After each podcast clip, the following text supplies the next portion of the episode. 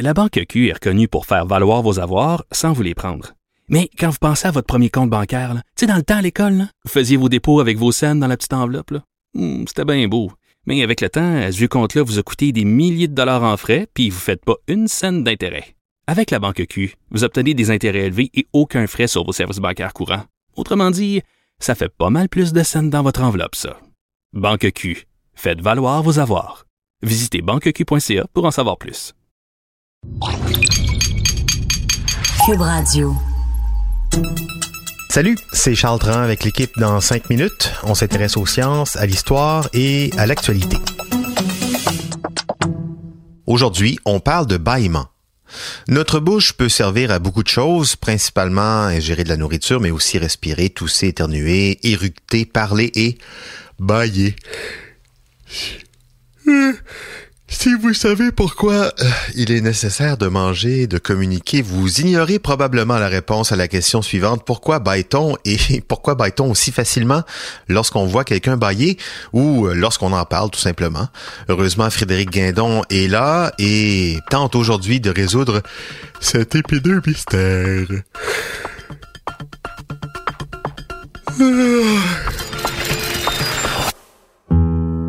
Dans son dictionnaire infernal, Jacques Collin de Plancy expliquait que les femmes espagnoles, lorsqu'elles baillent, ne manquent pas de se signer quatre fois la bouche avec leurs pouces de peur que le diable n'y entre.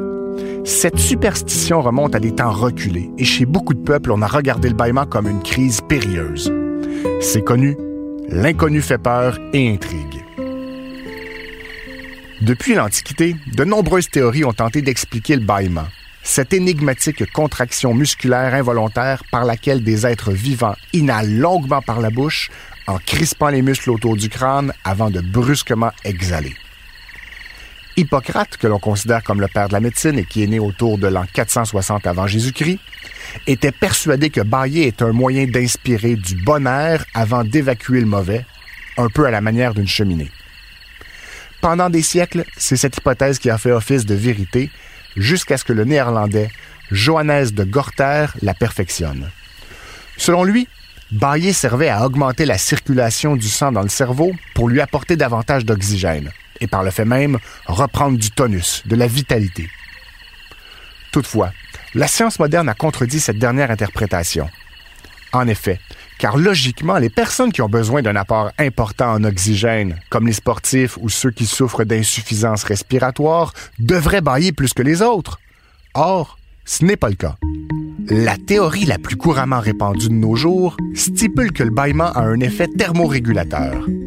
Il serait, selon toute probabilité, déclenché par une augmentation de la température du cerveau.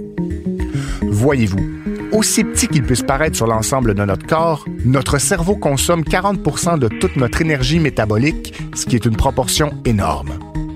Un peu comme un processeur d'ordinateur ou le moteur d'une auto, il peut arriver que notre cervelle surchauffe en quelque sorte.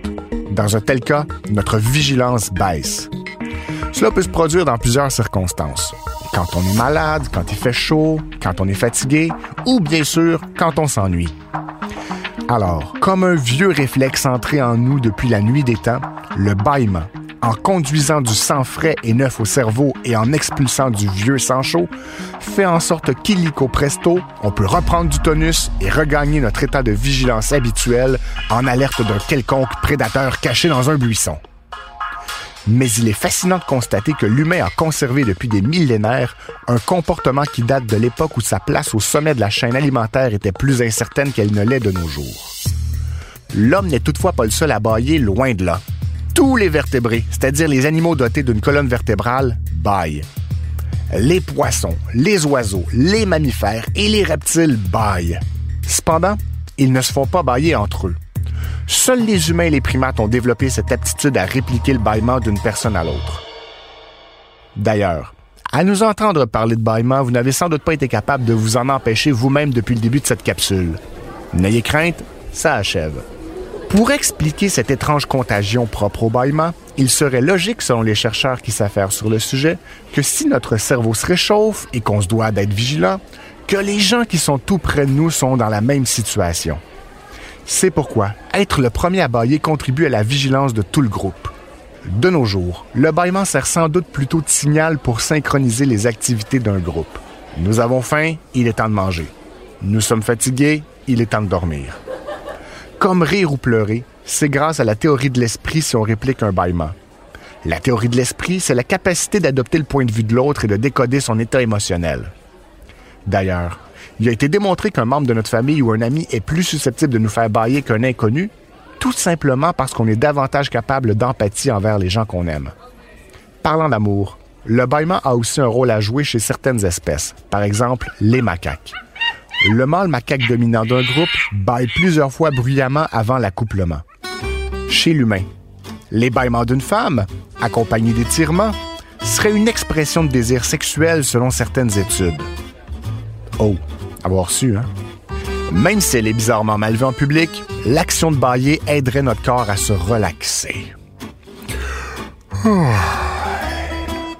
Ben oui, ça a l'air que chez l'humain, des études ont montré que des bâillements accompagnés d'étirements seraient une expression de désir sexuel chez la femme, mais aussi sans doute chez l'homme. Mais on n'a pas encore expliqué ce lien entre bâillement et sexualité. Désir ou pas, en tout cas, bailler, ça fait du bien. Bailler volontairement, à toute heure du jour, chaque fois que vous vous sentez angoissé, vous ne vous en porterez que mieux. Merci Frédéric Guindon. C'était en cinq minutes.